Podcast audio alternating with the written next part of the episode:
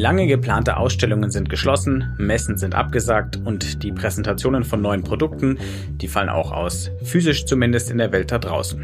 Der Grund ist natürlich der Corona-Shutdown. Aber die virtuelle Welt kann für manche Fälle durchaus ein Ersatz sein und man muss dafür weder programmieren können noch viel Geld in die Hand nehmen, denn wer PowerPoint kann, kommt auch mit der Software klar, die das Startup anbietet, für das Sarah arbeitet, mit der ich diesmal spreche. Letztendlich erstelle ich ein Projekt und kann es dann sofort veröffentlichen. Und damit ermögliche ich jedem, also hürdenlos, egal ob er eine Brille hat, egal ob er keine Brille hat, sofort diesen Content auch zu sehen. Wie ihr in kürzester Zeit eigene interaktive 360-Grad-Erlebnisse machen könnt, das erfahrt ihr jetzt.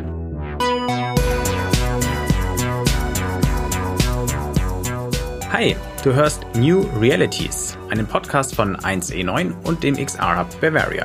In dem wollen wir euch neue Realitäten vorstellen, also Projekte, Ideen, Konzepte und Produkte in Virtual, Augmented und Mixed Reality oder kurz gesagt in Extended Reality. Mein Name ist Wolfgang Kerler, ich bin Chefredakteur von 1E9 und mein Gast in dieser vierten Folge unseres Podcasts ist Sarah Boss. Sie hat als Journalistin gearbeitet, war für Film und Fernsehen im Einsatz und beschäftigt sich seit Jahren mit Virtual Reality. Inzwischen ist sie Head of Sales beim Münchner Startup VR Direct, das zu den Teilnehmern unseres New Realities Wettbewerbs gehört, in dem wir in diesem Jahr nach Ideen suchen, die die ganze Bandbreite von XR auf innovative Weise präsentieren. Die Software von VR Direct, die dient dazu, sehr schnell und sehr einfach eigene interaktive 360-Grad-Videos zu produzieren, also unkomplizierte, simple VR, für die man keine Vorkenntnisse braucht und die sich später auf fast allen Geräten vom Smartphone bis zur VR-Brille erleben lässt. Gerade richtig also für Corona-Zeiten.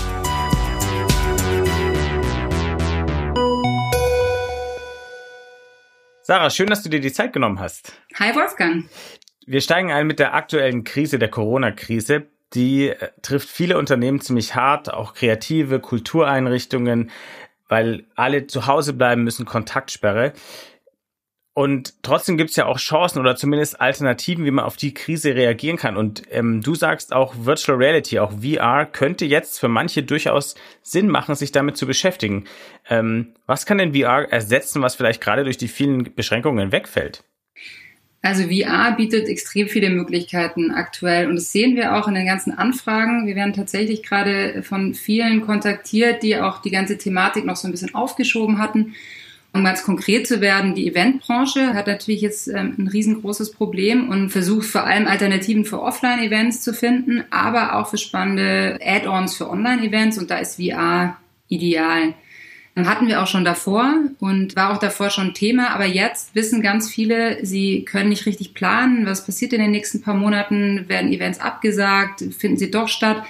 Das heißt, wird auch viel digital parallel geplant und bereits da kann man Virtual Reality super einbinden, um eben das Gefühl, doch irgendwie dabei zu sein, mitzunehmen und man kann tatsächlich auch virtuelle Events ähm, stattfinden lassen, die dann tatsächlich komplett digital stattfinden. Hast du mal so ein konkretes Beispiel, wie das funktionieren kann, dass man doch ein bisschen mit dabei sein kann mit VR, wenn wir jetzt über Events zum Beispiel sprechen? Ja, also der Klassiker ist ja, und da spreche ich jetzt ein bisschen in der Vergangenheit, das war auch so der ursprüngliche Gedanke von ganz vielen vor vier Jahren, als es so richtig losging, Leuten, die zu irgendwelchen Special-Konzerten oder so nicht mitkommen konnten, die daran teilnehmen zu lassen. Oder also praktisch Events, zu denen nicht jeder kommen kann, die auszuweiten und für eine größere Masse zugänglich zu machen. Aber jetzt auch ganz konkret, sagen wir mal, wir hätten eine virtuelle Messe, die stattfindet, wo man ganz normal ähm, praktisch 2D sich Messestände anschauen kann. Dort könnte sich in Zukunft, die Ideen sind alle schon da, kann sich letztendlich ein Unternehmen auch präsentieren, indem es VR einbindet und man das Unternehmen, auch den Standort vielleicht, Produkte wirklich in VR erleben kann an dieser Messe. Es fehlt das persönliche Kundengespräch vor Ort, aber man kann tatsächlich vielleicht den Berater am Standort treffen, also in VR und kann ein Gefühl für die Marke kriegen, ein Gefühl für die Firma. Und das sind, finde ich, geniale Varianten, um sozusagen das Event jetzt Messe, Konferenz oder so aufzuwerten. Jetzt gibt es auch Kultureinrichtungen, die geschlossen sind und nicht alle Museen zum Beispiel haben schon eine riesen VR-Abteilung, dass sie jetzt sagen, hey, ihr könnt ja einfach in unsere VR-Ausstellung gehen. Habt ihr da auch schon Konzepte gesehen, wie jetzt kurzfristig was entstehen kann? Genau. Ganz konkret ähm, der RBB, äh, der zusammen mit einer Partneragentur äh, von uns, N2VR, in kürzester Zeit VR-Projekte gelauncht hat auf Basis unserer Plattform. Wichtig ist, dass sowas schnell stattfinden kann, dass man jetzt nicht drei Monate braucht, um sowas aufzusetzen, vor allem in der aktuellen Situation. Und da war es so, Museen haben geschlossen, am nächsten Tag wurde gedreht und am übernächsten Tag waren die VR-Experiences interaktiv online auf der RBB-Seite. Und da hatte das Museum die Möglichkeit, eine Ausstellung, die lang vorbereitet war, trotzdem an die Zuschauer zu bringen, an den Endkunden letztendlich zu bringen. Ja, und eine, eine riesige Zuschauerschaft hat jetzt die Möglichkeit, sich trotzdem diese Museen anzuschauen interaktiv sich dort drin zu, zu bewegen, Informationen abzurufen und ein Teil davon zu werden.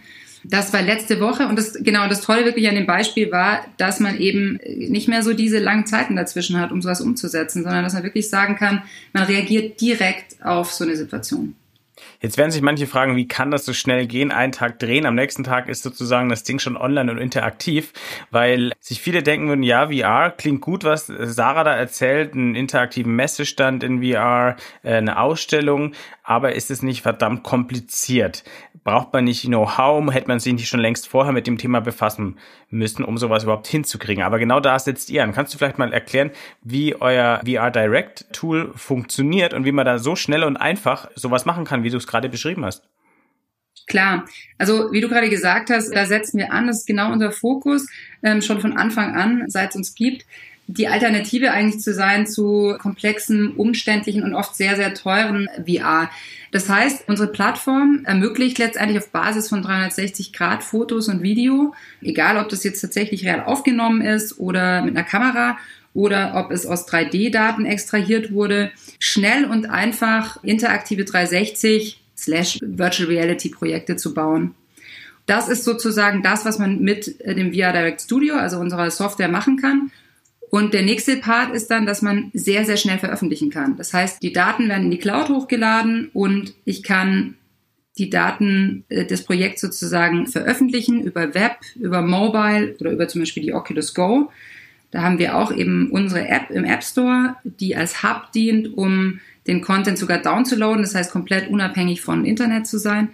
Aber eine tolle Variante eben auch der Webplayer, der sich in jede Website integrieren lässt und damit ermögliche ich jedem, also hürdenlos, egal ob er eine Brille hat, egal ob er keine Brille hat, sofort diesen Content auch zu sehen. Und sehr breit, letztendlich international. Ich könnte jetzt auf Hawaii kann ich mir das Projekt anschauen. Und das ist genau, das ist unser Ansatz. Letztendlich ganz schnell, ganz einfach und hürdenlos. Und trotzdem auf unterschiedlichen Plattformen. Also das heißt, dass auch wenn ich ein Event habe und ich habe eine Brille da, eine Oculus Go, dann ist das natürlich die immersivste Form und dann kann ich genau das auch nutzen. Okay, also es ist total zugänglich. Man kann es im normalen Browser öffnen, am, am Handy, aber eben auch mit der VR-Brille. Es kann auch schnell gehen, wenn es kompliziert ist, solange man das äh, Know-how hat, um es zu machen. Erzähl doch mal deine zwei, drei Sätze, wie das äh, Studio von euch funktioniert. Kann man das auch als Laie, der noch nie vorher ein VR-Projekt gemacht hat? Absolut. Da könnte ich mich jetzt als Beispiel nehmen. Ich habe zwar schon lange mit VR zu tun, aber ich bin jetzt sicher nicht derjenige, der, ähm, der irgendwie in der Vergangenheit programmiert hat es kann tatsächlich jeder Laie. Man braucht einen einfachen Laptop und man muss sozusagen in der Lage sein, das ist jetzt ein Scherz, PowerPoint bedienen zu können. Aber nee, tatsächlich, man muss natürlich schon in der Lage sein, Word und Excel und also solche Programme zu verstehen. Aber das ist, glaube ich, das kann jeder heutzutage. Insofern geht es im Grunde eigentlich nur darum, die Software zu öffnen, sich einen Account zu erstellen, Content per Drag and Drop reinzuziehen. Also insofern wirklich Next Generation PowerPoint und diesen Inhalt dann relativ einfach zu verbinden, mit Hotspots zu versehen, die man auch einfach reinziehen kann. Die Icons, die man da nutzt, kann man sich in PowerPoint tatsächlich erstellen oder als JPEGs abspeichern. Das heißt, ich kann mir alle Materialien ganz einfach selber zusammenstellen und ich kann das interaktive Projekt danach auch selber bauen. Ich bin praktisch der Autor und kann sehr, sehr kreativ werden. Es gibt Leute, die bauen da wirklich komplexe und auch sehr kreative Projekte. Andere machen es ganz einfach und sagen wirklich, es geht mir vor allem darum, von A nach B zu kommen und halt Informationen einzublenden. Aber das Tool bietet mir viele Möglichkeiten und ich kann mich daran total austoben. Jetzt braucht man natürlich das Bildmaterial dafür. Du hast vorhin schon mal erwähnt, es gehen Fotos, äh, also 360 Grad Fotos, 360 Grad Videos oder eben 3D-Renderings. Aber was braucht man denn da an Hardware, um sowas zu machen, gerade die Fotos und die Videos? Also wenn man jetzt klassisch aufnimmt, braucht man eine 360-Kamera. Da gibt's ja inzwischen zum Glück wirklich sehr gute Kameras von günstig bis teurer. Aber das Maximum ist da eigentlich bei 4.500 erreicht. Das wäre dann sowas wie die Insta Pro. Man kann aber schon sehr, sehr gute Aufnahmen mit einer Insta One X machen, die äh, 380 Euro circa kostet. Und damit hat man wirklich eine sehr hohe Qualität und eine sehr einfache Bedienbarkeit. Ich will jetzt aber nur kurz aus dem Nähkästchen plaudern, weil das ist wirklich für mich immer total interessant, was in den letzten vier Jahren passiert ist. Vor vier Jahren hat eine Nokia Oso, das war so State of the Art damals, 45.000 Euro gekostet. Und die würde jetzt total abrauschen von der Qualität gegen sowas wie die One X. Also insofern hat man heute wirklich eine super Hardware zur Verfügung und kann, das sehen wir jetzt auch, die ganzen Unternehmen, die bestellen sich meistens einfach sofort eine, eine One X, äh, ein Stativ und fangen an selber ähm, Aufnahmen zu machen und haben da sehr, sehr gute Ergebnisse, die dem Zweck absolut dienlich sind. Eine zweite Variante ist, und das ist super spannend, finde ich, gerade für, ja, auch für Unternehmen, aber auch zum Teil Institutionen, die 3D-Daten haben, dass man ja aus allen Renderings letztendlich ähm, 360 Grad Fotos und Videos extrahieren kann. Das machen Architekten eigentlich konstant. Und so haben wir, sehen wir auch immer wieder Projekte, dass da ganz komplexe VR-Experiences erstellt werden, nur auf Basis dieses Materials. Das heißt, in der aktuellen Zeit müsste ich nicht mal mein Wohnzimmer verlassen oder meine Küche oder mein Arbeitszimmer, um mit solchen Daten eine VR-Experience mit unserem Tool zu erstellen. Und da gibt's ganz konkrete Beispiele, die ich gesehen habe. Also dass wirklich ein Event zwei Tage später stattfinden sollte und man gesagt hat, man möchte da jetzt aber unbedingt eigentlich irgendwie zeigen, wo die Mitarbeiter in Zukunft arbeiten werden. Und man hat ein paar 3D-Modelle. Und dann hat man ganz einfach innerhalb von einem Tag ein Projekt gebaut, wo man von den aktuellen Büros über die Baustelle in die Zukunftsbüros gehen konnte. Leute waren total begeistert. Einfacher geht's nicht. Jetzt gibt es ja auch gerade viele Kreative, die leider nicht auftreten können und für die es wirklich eine schwierige Situation ist, dass sie keine Performances mehr, Live-Performances mehr machen können. Die würden ja bestimmt auch mit VR rumexperimentieren. Kann man denn das einfach mal ausprobieren, ob man damit klarkommt? Oder muss man gleich irgendwie ein Jahresabo abschließen nee. und dann checkt man erst, oh, ich kann es doch nicht oder ist doch nicht für mich geeignet? Wir haben ein Free Trial, also eine, eine Testlizenz, mit der jeder sofort loslegen kann und die auch relativ umfangreich ist. Also das heißt, mit der kann man auf jeden Fall schon mal ein schönes Projekt bauen. Würde ich auch jedem empfehlen, es einfach mal auszuprobieren. Ich würde jetzt niemandem empfehlen, da ewig Video reinzupacken, sondern das Ganze schon zu so einem interaktiven Projekt zu machen, wo der Zuschauer auch dann wirklich die Möglichkeit hat, selber proaktiv dabei zu sein und vielleicht auch zu sagen, ja, der Part interessiert mich jetzt nicht so, jetzt gehe ich in den nächsten Raum oder jetzt schaue ich mir vielleicht mal noch das Interview an oder das ist ja der Vorteil bei einem interaktiven Projekt, dass der Zuschauer nicht da sitzt und sich ein Video anschaut, sondern dass er auch die Möglichkeit hat, eben Teil davon zu werden. Und das ist ein kleiner Schritt, aber der macht sehr, sehr viel aus. Das könnte man vielleicht noch mal ein bisschen näher beschreiben. Was genau meint dieses interaktiv? Also was kann man da machen? Was für Interaktionsmöglichkeiten hat man in diesen VR-Experiences?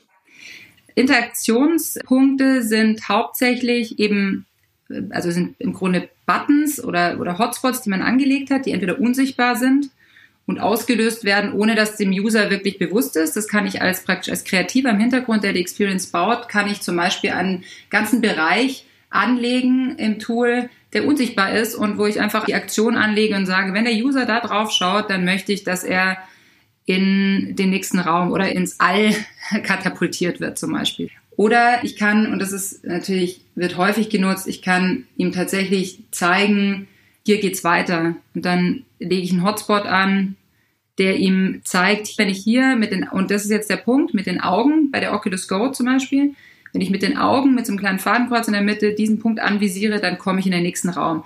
Ist sehr, sehr einfach zu verstehen. Selbst Leute, die noch nie eine Brille auf hatten, verstehen das meistens nach zwei, drei Sekunden.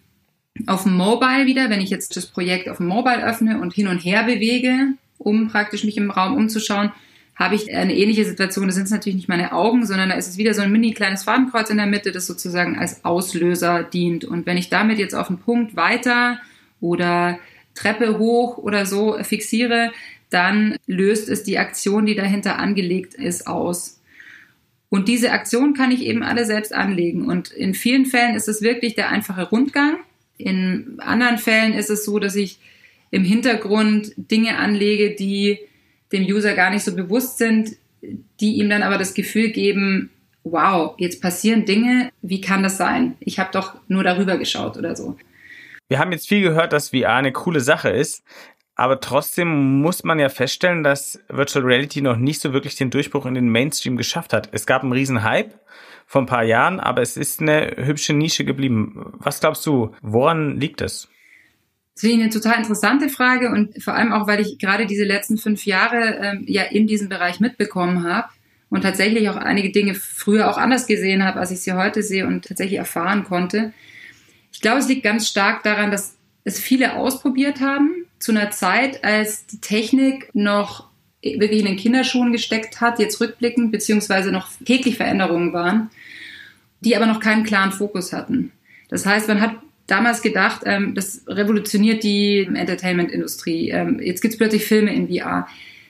Tatsächlich gab es noch kein wirkliches Storytelling in VR. Tatsächlich war da noch so viel, was äh, entdeckt werden musste. Plus die Technik hat sich täglich verändert. Das heißt, viele hatten auch gar nicht die Ressourcen, um da lange durchzuhalten. Und heute steht der Nutzen mehr im Vordergrund. Und deswegen würde ich sogar gar nicht sagen, ist es gar nicht mehr so total in der Nische, nur es ist offensichtlich noch in der Nische. Tatsächlich in diesem Massenmarkt allgemein gibt es noch nicht. Aber wenn man jetzt in die Unternehmen schaut zum Beispiel, ist es heute total angekommen. Und das haben wir vor allem seit Mitte letzten Jahres, würde ich sagen, ähm, stellen wir das ganz stark fest. Das heißt, wenn man sagt, der Nutzen steht heute im Vordergrund, viele Unternehmen haben so die Erfahrung gemacht, sie haben mal vor vier Jahren irgendwie für ein 5 Minuten 360 Video unfassbar viel Geld ausgegeben und wussten eigentlich gar nicht, was da wirklich passiert. Und am Schluss hat es nur auf einem Handy funktioniert. Das ist jetzt der Klassiker da war natürlich eine Enttäuschung und danach kam dann das Tal der Tränen sozusagen.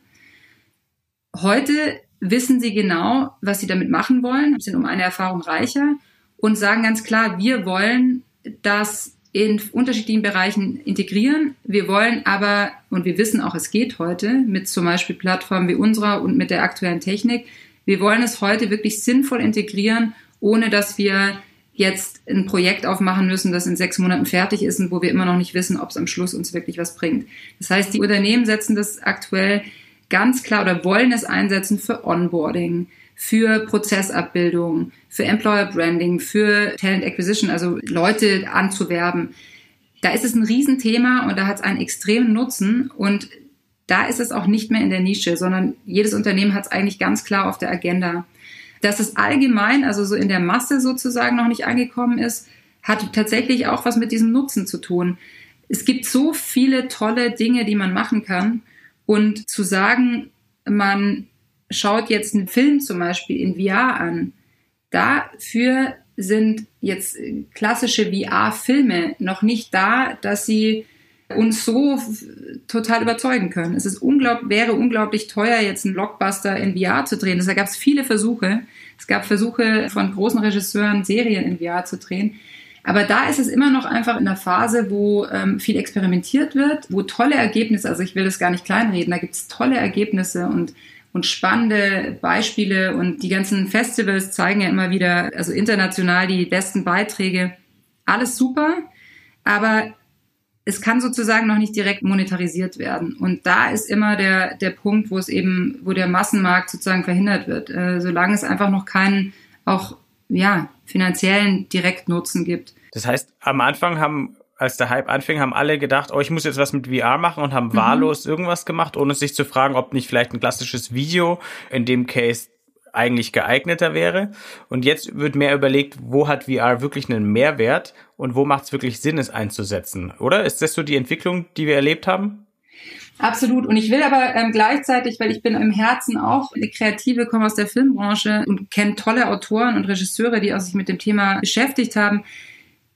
Diese Schritte sind alle wichtig und vielleicht sehen wir dann in ein paar Jahren auch da großartige Dinge, die den Massenmarkt begeistern können. Nur da ist es eben wichtig, dass die Ideen noch ausgereifter werden. Da muss noch viel experimentiert werden, um wohin zu kommen, wo wirklich die breite Masse sagt, das brauche ich jetzt unbedingt. Und was natürlich auch noch dazu kommt, auch da spielt absolut die Technik noch eine Rolle. Die Technik ist ja jetzt nicht ausgereift, es geht ja immer weiter. Es hat sich nur ein bisschen verlangsamt. Also es ist nicht mehr so, dass jeden Tag eine neue Kamera rauskommt und vor allem, dass die Kamera dann tausendmal besser ist und tausendmal günstiger als die alte. Aber allein die Datenübertragung wird ja ähm, hoffentlich massiv besser.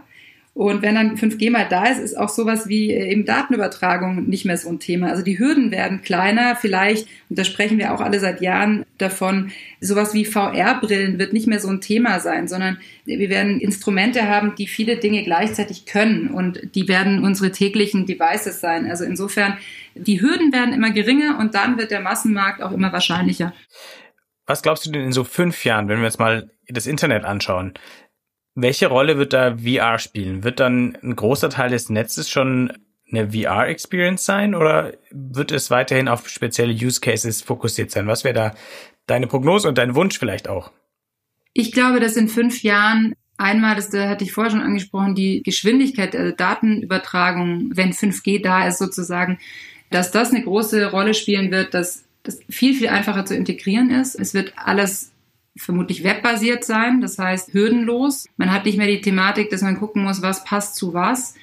Es wird natürlicher sein, VR zu nutzen, da bin ich fest davon überzeugt. Also das, was jetzt Unternehmen äh, beginnen natürlich zu nutzen, wird auch in die, denke ich, auch in die Masse gehen. Und zwar, weil eben immer klarer wird, man muss keine Unsummen ausgeben, um es einzusetzen. Und das ist ein ganz, ganz wichtiger Punkt, weil das auch bedeutet für jeden, ich muss nicht ewig drüber nachdenken, ob ich ein schlecht einschätzbares Budget zur Verfügung habe, um VR zu machen. Man muss keine Monate planen, also es ist ja jetzt schon so, man kann wirklich VR schnell umsetzen und ich glaube, dass sich das einfach etablieren wird, dass viele sagen, es bringt mir Nutzen und das Wissen sozusagen verbreitet wird. Wissen ist ein, ist ein riesengroßer Faktor für die Etablierung von einem neuen Medium, dass die Menschen es wissen und nicht sagen, ach, wenn ich das gewusst hätte. Ich dachte immer, das ist unfassbar teuer, das kann ich mir sowieso nicht leisten. Das heißt, wir blicken in eine Zukunft, in der VR auf jeden Fall eine größere Rolle spielen wird. Und vielleicht ist ja jetzt ein ganz guter Zeitpunkt, dass Unternehmen und auch Kreative und alle anderen sich mal damit beschäftigen, weil gerade im realen, nicht virtuellen Leben nicht so viel geht.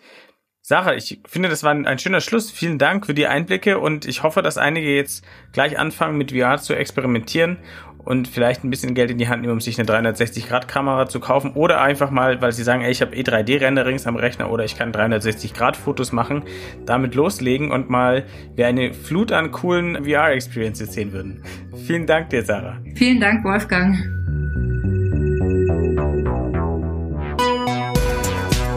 Die Software von VR Direct, die könnt ihr zurzeit übrigens kostenfrei für euer erstes eigenes Projekt testen. Wie das geht, erfahrt ihr auf der Website der Firma. Einfach googeln, ihr könnt es nicht verfehlen. Und das war Folge 4 vom New Realities Podcast von 1E9 und dem XR Hub Bavaria.